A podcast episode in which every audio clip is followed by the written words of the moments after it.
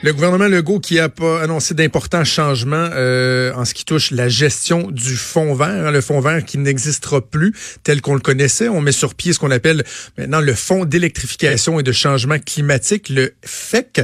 Euh, ça va avoir beaucoup d'implications au niveau financier. On va en discuter avec le député de Robert Baldwin pour le Parti libéral du Québec, porte-parole en matière de finances et évidemment ancien ministre des Finances sous Philippe, sous Philippe Couillard, Carlos Letao, que je rejoins au bout du fil. Monsieur Letao, bonjour. Oui, bonjour, ça va bien? Oui, ça va bien. Monsieur l'État, on va évidemment parler du fonds vert, mais c'est impossible pour moi de ne pas vous demander une réaction à ce qu'on vient euh, d'apprendre au cours des dernières minutes, ce qui touche euh, Desjardins. Bon, Guy Cormier qui a annoncé que, avec des informations qu'ils ont eues au cours des dernières heures, finalement, on parle pas de 2,9 millions euh, de clients de Desjardins touchés par la fuite de données personnelles, mais bien 4,2 millions. Je voyais même un titre passer, là, ce que je, comprends même, c'est peut-être l'entièreté des membres de Desjardins. vous réagissez comment à cette nouvelle-là, Monsieur l'État? Écoutez, c'est très préoccupant, bien sûr. Euh, c'était déjà préoccupant avant, bien sûr, mais là, c'est encore beaucoup plus. Euh, et, euh, raison de plus, par exemple, nous, on avait demandé un mandat d'initiative, le Parti québécois avait demandé un mandat mhm. d'initiative à l'Assemblée pour qu'on regarde toute cette question. Le, gouvernement de la CAQ a, a, balayé ça du revers de la main. Non, non, non, on s'occupe de ça. Mais vraiment, euh, vraiment, c'est préoccupant, c'est important et il faut, euh, il faut apporter des, des, des, des, réponses. Je pense que la population est en droit d'avoir de, des réponses. Est-ce que vous craignez pour l'avenir euh, de Desjardins? Bon, au Québec, on a, on a le fleuron facile, là, mais tu sais, lorsqu'on parle de fleuron, je pense que Desjardins, c'est à peu près le plus bel exemple euh, qu'on peut pas avoir. Il y a, il y a un risque réel qui ait des séquelles. Est-ce que vous craignez carrément pour la, la, pérennité de, de Desjardins avec des événements comme ceux-là? Non, non, non, ça, ça non. Euh, d'ailleurs, le, le, le, mouvement a pris les euh, a pris le, le, les bonnes décisions. Euh, vous voyez, M. Corbier, la haute direction, dès qu'ils ont de, l'information, ils la rendent publique. de toutes les institutions financières canadiennes, c'est des jardins maintenant qui offrent le, service le plus complet de, protection à ses, ses, membres, à ses clients. Donc, de, de ce, de ce côté-là, je, je suis pas, je, non, je suis pas inquiet. Euh, Cependant, c'est un, très mauvais coup pour, pour Desjardins. Euh, comme toute institution financière, et euh, leur plus principal actif, c'est la confiance de leurs clients, de leurs membres. Euh, alors, de maintenir cette confiance pour eux, c'est crucial. alors, jusqu'à maintenant, ils prennent, il me semble, les bonnes mesures pour garder cette confiance, mais il faut qu'ils continuent de travailler sur ça. Qu'en est-il, M. Létard, de la protection des données euh, qui sont détenues par le gouvernement? Vous avez été ministre des Finances. Bon, là, vous êtes dans l'opposition, mais vous voyez ce, qui se passe. C'est un phénomène de plus en plus répandu, les, le vol de données et tout ça. Est-ce que au mm-hmm. gouvernement, on est, euh, on est bien protégé collectivement? Moi, je pense qu'on est bien protégé au gouvernement, tant au gouvernement que l'institution financière.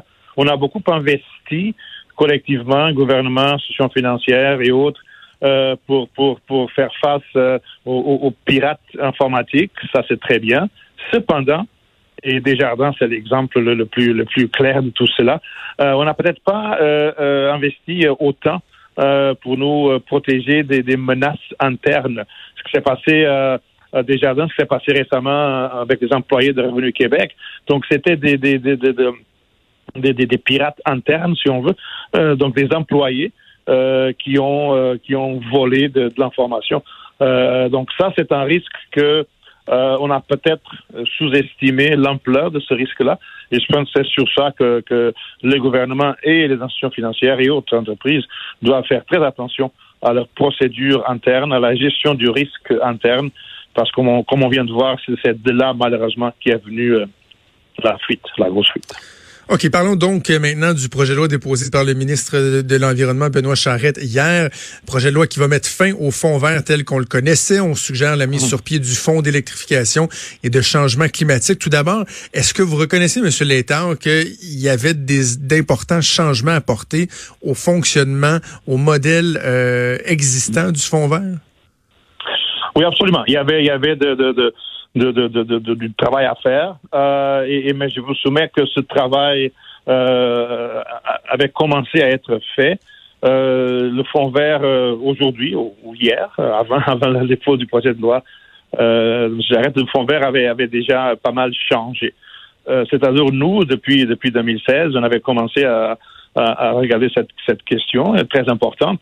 Et on avait pris surtout deux grandes décisions qui sont maintenant défaites, éliminées par le gouvernement qui était la création du conseil de gestion du Fonds vert et surtout la création de, de TEC.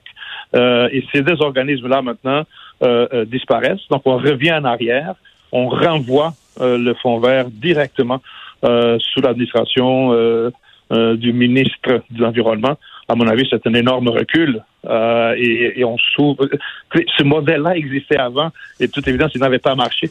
Euh, alors, je vois pas comment il va bien marcher maintenant. Mais en même temps, bon, eux disent, oui, mais il va avoir un comité scientifique indépendant. On va se tourner vers la VG pour qu'elle puisse euh, étudier ce qui se passe et, quoi que ce soit. Donc, il, y a quand même certaines mesures. Tu je veux dire, c'est pas le ministre de l'Environnement qui va tout juger, tout analyser. On dit que oui, il y aura euh, davantage son mot à dire lorsque viendra le temps de, de, faire les, les, euh, les choix euh, en bout de piste. Mais il y, a, quand même des gens autour de lui qui vont le conseiller. Là, c'est pas c'est pas aléatoire non plus. Là. Écoute, écoutez, j'espère, j'espère qu'il y a des, des personnes autour de lui qui vont le conseiller parce que ce que nous avons ici, c'est une énorme concentration de pouvoir euh, pouvoir décisionnel, euh, dans, dans, dans un ministre, dans un cabinet ministériel. C'est justement le, le, modèle qui existait avant et justement le modèle qui, qui, qui n'a pas fonctionné. Avec la création du conseil de gestion et surtout la création de TEC, euh, un organisme complètement indépendant du gouvernement, euh, qui, qui, on, qu'on allait, à mon avis, on, on avait créé l'infrastructure nécessaire pour bien accomplir la transition énergétique.